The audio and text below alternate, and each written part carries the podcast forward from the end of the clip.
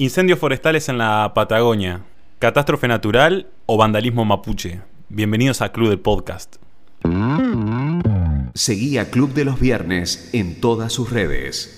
Imagínate despertarte una mañana y ver que se acercan varias personas dentro de un Volkswagen, un Gol blanco. Bajan y deciden arbitrariamente entrar a tu casa, violentar tu familia, echarte, eh, tomar tu terreno, quemarlo e irse y saquear lo que hay adentro.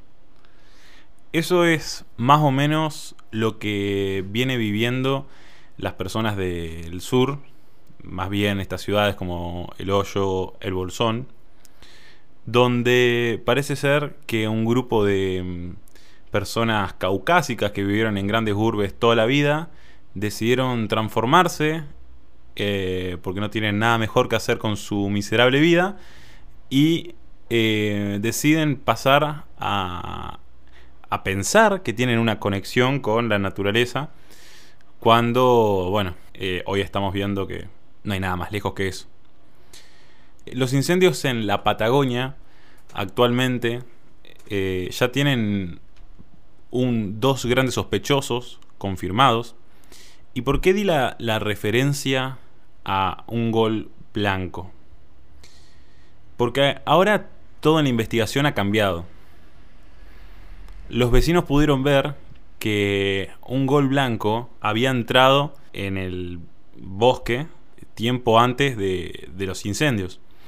Para que entendamos la maldad que hay atrás de estos incendios, entendamos que en ocho lugares distintos o en seis lugares distintos cercanos, ¿no? Pero distintos, a kilómetros de distancia, se empiezan fuegos a la misma hora. Eso no habla más que eh, de un acto totalmente premeditado. Eh, porque es prácticamente imposible que, ocurra un hecho de, estas características seis veces en un día. Entonces, estamos lidiando con un grupo terrorista que ni siquiera sabe cubrir sus propias evidencias, donde dejaron este cabo suelto, su propio auto al que pudieron fotografiar vecinos del Bolsón, donde lo estacionaban y, bueno, pudieron reconocer a estas personas, eh, las cuales ya están formando parte de una causa a la cual el ministro de Ambiente, que se dio cuenta hoy a las 11 de la mañana cuando se despertaba, eh, de que estaban quemando la Patagonia y decidió hacer una causa penal contra estas personas. Lo cierto es que parece que el Estado argentino, o los estados en general, pero el Estado argentino principalmente, no pueden hacerse cargo de la naturaleza, no pueden hacerse cargo de la fauna, no pueden hacerse cargo de los basurales, no pueden hacerse cargo de la limpieza, no pueden hacerse cargo de la matriz energética. Eh, y esto esto es un hecho que si miramos a otros países, eh, vamos a poder ver que los otros países tienen métodos, o sea, existen métodos para cuidar los bosques. Eh, por ejemplo, los propios incendios, aunque parezca contradictorio o contraintuitivo, generar incendios controlados en, los bosques eh, provoca que vos tengas menos incendios forestales en el futuro. Porque, ¿qué pasa?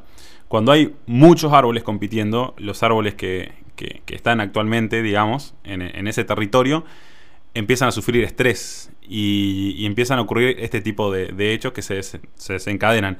Para evitar eso, eh, podemos ver que esto está, por ejemplo, si lo quieren buscar bien detallado en el Forestal Service de, de Estados Unidos, eh, que explican muy bien que el incendio es un método natural de los bosques de eh, controlarse.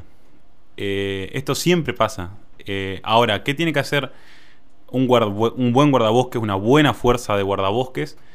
Es provocar incendios controlados que van a evitar que haya incendios forestales a grandes escalas en el futuro.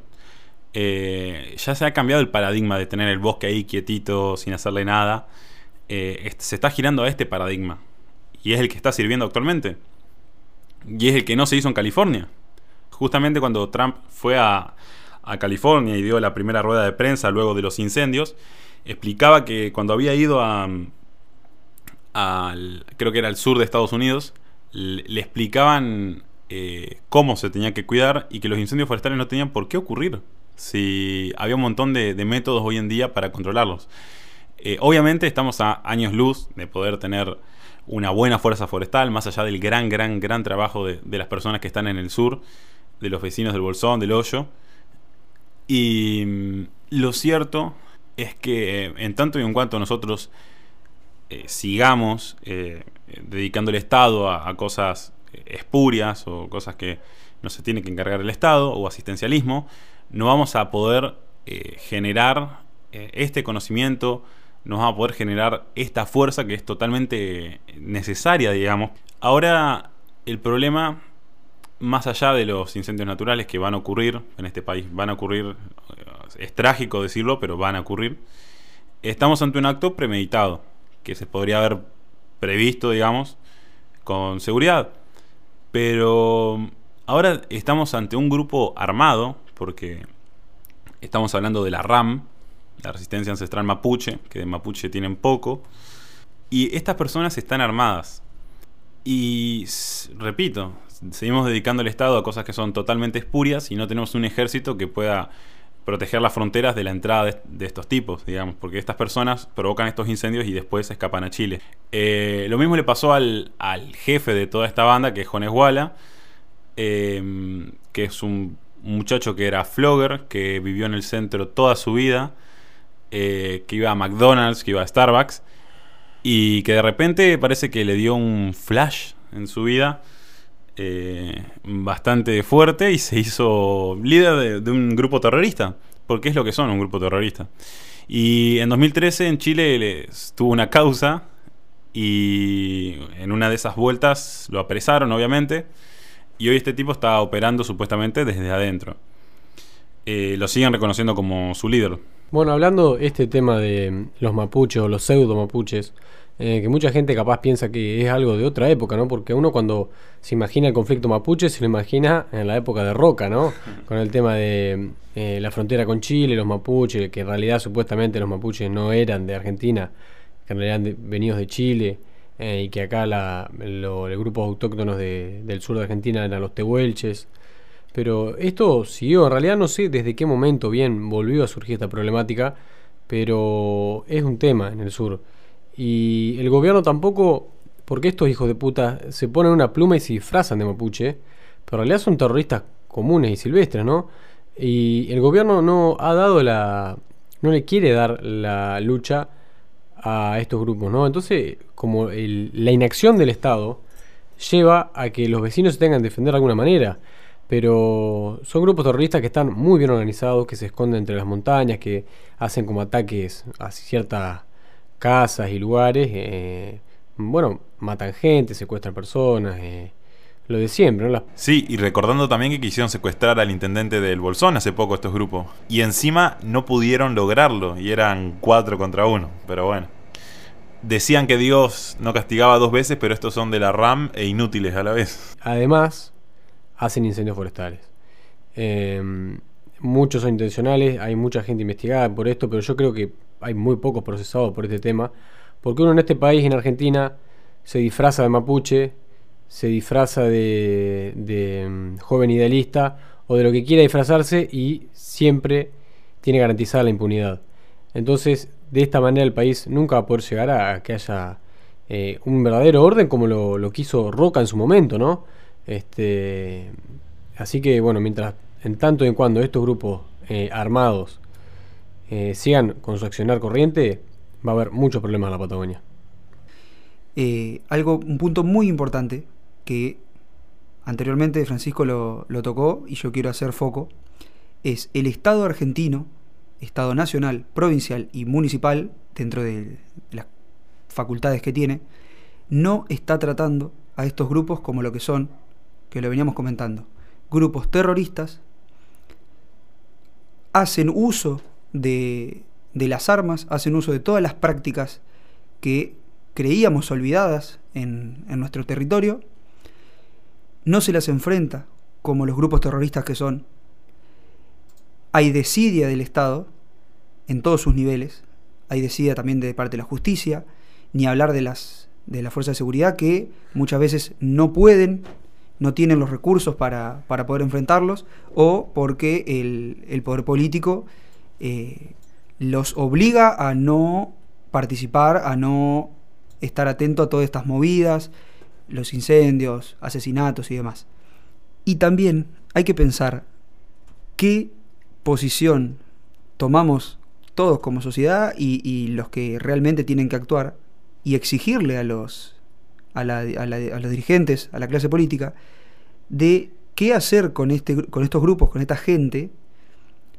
Y muy importante, porque esta gente no reconoce al Estado argentino como autoridad, no los reconoce como autoridades, pero a la vez que no reconoce como autoridad mm, a ningún político y tampoco a la constitución y las leyes, es poner el foco en ellos no quieren estar bajo ley argentina, bajo mandato constitucional argentino, pero sí quieren hacer uso de la parte que les corresponde de derecho ancestral, derecho indígena, y solo esa parte. El resto no, no cumplen, matan, rompen, asesinan, queman, hacen todas esas actividades, secuestran, torturan, todo contra la ley, pero la parte que les conviene, que es la parte de derecho central, derecho indígena, por el tema de los territorios y demás, esa parte sí.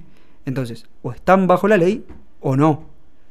Y estando en contra, no reconociendo a las autoridades y demás, también hay que hacer foco en, en esta actitud de tomarlos como lo que son, tomarlos como terroristas, actuar en consecuencia.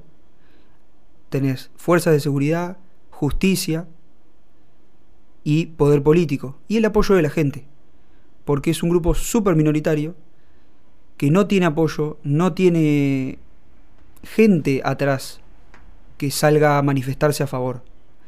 Y hay que usar eso en favor de los, de los ciudadanos que son los desprotegidos.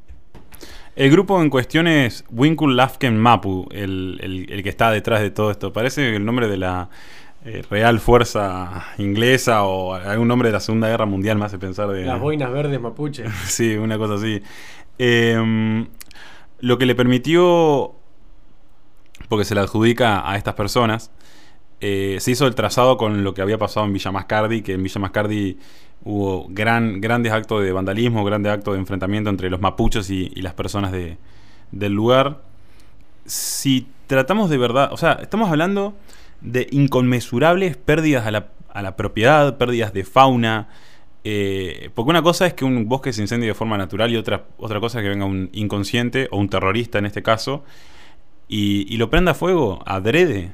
Eh, todo esto para eh, reclamar eh, tierras, ¿no? Que supuestamente les corresponden. A personas que ni siquiera son verdaderamente mapuches. Te, das cuenta con, verlos, ¿no? ¿no? son como lo describía el Martín Fierro, así de, bravos y locos, sino que son personas que tienen hasta una test eh, europea, te diría. Em, pero más allá de eso, em, estas personas tienen terrenos tomados en, en todo el sur, en toda la Patagonia. Y el tema en Villa Mascardi es mucho más picante. Entonces, si vos tenés personas, grupos de personas que eh, están armadas, toman tierras, tienen tierras fiscales, tienen muchas tierras fiscales, y vos no haces nada durante años, ¿qué pensás que van a hacer? O sea, obviamente van a evolucionar y cometer actos más grandes para llamar la atención. Que, la verdad lo único que provoca es que los queramos echar a patada en el culo del país, digamos. O sea, no provoca otra cosa. Em, pero más allá de eso, el Estado argentino hoy tiene que declararlo como grupo terrorista. No hay, creo yo, otra salida. ¿Y, qué, pasa cuando declaras a un grupo, grupo terrorista? Y eh, cuando tiran, tiran a matar, digamos. Eh, la policía empieza a tirar a matar y no se negocia. Con terroristas no se negocia. Eh, imagínense eh, y, yo creo que no estoy exagerando cuando digo esto porque ya hay un muerto adjudicado a los incendios. O sea, estamos hablando de personas, si es el caso, que se comprueba que ya casi está comprobado, el caso de personas que están dispuestas a hacer correr riesgo la vida de, ciudadanos inocentes con tal de hacer voz a su reclamo que es completamente inmoral. Eh, lo cierto es que e, estas personas tienen que ser tratadas como un grupo terrorista. No, no, no puede haber lugar en este país para, para esta calaña de, No sé si decirle persona, sinceramente. La persona en cuestión de la que estamos hablando se llama Sixto Garcé. Eh, es un hombre de 50 años, eh, puestero que murió con sus animales. Y su hermana, su hermano, perdón, vive en el Maitén. Eh, una de las personas que, está muy, muy involucrada cubriendo esto es una de, nuestras miembros de honor del, club, que es Victoria Villarruel que ha estado cubriendo absolutamente todo, todo lo que ocurrió. los invito a que, a que la sigan a Victoria. Y Victoria está, por lo menos desde hace una semana y media, hablando solamente de los incendios. Y todavía muchísimo más tiempo. Eh, por lo menos que yo haya visto un tweet de, de Victoria reclamando acerca de estos grupos terroristas, años. O sea, años viene reclamando sobre el control de, de, de, estas personas y años viene reclamando sobre el de financiamiento que hay a las Fuerzas Armadas. Estamos hablando de que a las Fuerzas Armadas les cuesta enfrentar a, por lo menos a la de seguridad interna, no, no, no al ejército, les cuesta enfrentar a, a un grupo de mapuches que son amateur, digamos. Eh, estamos, estaríamos mandando a, matar a, nuestras propias fuerzas de seguridad por eh, personas que ni siquiera quieren dar la cara para enfrentar, porque incendian bosques y, y se van. Ahora, ¿qué ensalada en la cabeza se le debe estar armando a los quineristas eh, progresistas, eh, pro medio ambiente, que estuvieron toda la vida defendiendo los bosques y, cuando salían los humedales salían totalmente indignados? Y cuando sucede esto, no hay, no hay propaganda, no hay propaganda en contra de, de, los incendios porque justamente fue por parte, es como, como un poco de fuego amigo fue, parece. Eh, porque los grupos de izquierda en Argentina bancan a. Así fue fuego, amigo. Los grupos de izquierda de, este país bancan al, indigenismo, bancan a los mapuches, eh, bancan su reclamo eh, en contra, digamos, del Estado argentino, que ha sentado paz en un continente, porque Argentina es prácticamente un continente. ¿Y, y qué ensalada en la cabeza se le debe armar a estas personas para defender a los mapuches y estar en contra a su vez de los incendios? Em, ahora, ahora salió un, muchacho a decir que el jefe de, los bomberos era amigo de Macri. Cosa que, ¿qué tiene que ver que, el jefe de los bomberos era amigo de Macri y custodio de Lewis, una cosa así? ¿Qué tiene que ver esto si el incendio no lo provocó él? En todo caso, si, o sea, ¿qué, tendría que hacer? No combatirlo, digamos, y eso haría que sea más o menos amigo de Macri. No tiene sentido. Otra cosa de lo que escuché, por ejemplo, es por la megaminería. O sea, ¿Para qué quisiera las mineras, digamos, eh, los árboles, tipo, cuando haces minería no se queman, se, remueven en todo caso? Eh, y otra, la más irrisoria de todos los argumentos habidos y por haber fue escuchar el tema de que se está quemando el sur para plantar soja. Yo muy pocas veces he visto que, que la montaña sea terreno para plantar soja, pero cada cual, si quiere plantar soja en una montaña, yo no le voy a decir que no, digamos. Eh, eso es parte de la desconexión que tienen las personas que están en el centro del país, que tienen sus propios noticieros, que, son noticieros que no, tienen ni idea, que tocan de oído. Y, está como muy centrado los medios en Argentina. Es como que Buenos Aires está totalmente aislado y las personas que están ahí opinan, opinan sin, sin temor de, desde Buenos Aires decidir prohibir la minería en una provincia, por ejemplo, como Catamarca, o prohibir la minería en Chubut. Si no tenés idea de lo que pasa ahí. ¿Por qué? ¿Por qué? ¿Qué, argumento tenés? Ni siquiera entendés cómo funciona la minería. ¿Por qué propondrías eh, prohibir algo que pasa a más de mil kilómetros de, tu casa si no tenés ni idea cómo funciona? Eh, y eso es parte, opinar también de, los incendios em, que están ocurriendo en el sur con el más leve peso y culpar al que se te canta cuando hay evidencia de que fue un grupo terrorista. Yo creo que sufren por su propia propaganda, ¿no? Porque cuando los incendios eran en, Brasil, era el, los incendios eran culpa de, Bolsonaro. Cuando pasó en, Estados Unidos, la culpa era de Trump, pero cuando pasa en, Argentina es culpa de vaya a saber quién. O sea, ni siquiera de los mapuches, que son los que se le alega. O sea, porque no le estás tirando eh, responsabilidad al presidente. Eh, y sí se dijo algo de Cabandier, pero es porque estaba boludeando mientras ocurrían los incendios. Eh, pero el tema es que es como que tiene un triple, cuádruple discurso. eh, del que en un momento, flaco, te tenés que dar cuenta que sos un fanático, ¿entendés? Te tenés que dar cuenta que tu vida eh, es- está pasando no por lo que vos pensás, sino por lo que te dicen que tenés que pensar. Es como que tenés que salir de esas cadenas. O sea, mirá, si sos kinerista y me estás escuchando, te estoy haciendo un favor. Tipo, hacete un favor, ayúdame a que te ayude. Eh, agarrá, apagá ese 5N y, y empezá un poco, no te digo a ver Clarín, ni, ni escuchar a Babi Checopar, pero empezar a informarte bien, porque hay una causa penal en donde hay sospechosos y los sospechosos eh, que estaban en este auto eh, identificado eh, son de un grupo terrorista. Pero bueno, hasta acá el, el club del podcast de hoy yo creo que fue bastante derrotista porque estoy- yo por lo menos en, en mi caso particular estoy muy sentido por, por los incendios que han ocurrido. Eh, totalmente adrede, totalmente innecesario, est- esta maldad innecesaria. Y, bueno, mientras tanto lo- los invito a, que sigan al Club de los Viernes, sigan a, Victoria Villarruel en este momento, es muy importante seguir a Victoria. Y bueno, que quede este podcast a la memoria del señor Garcé, eh, nuestras condolencias a la familia y nosotros nos vemos la próxima semana. Seguí a Club de los Viernes en todas sus redes.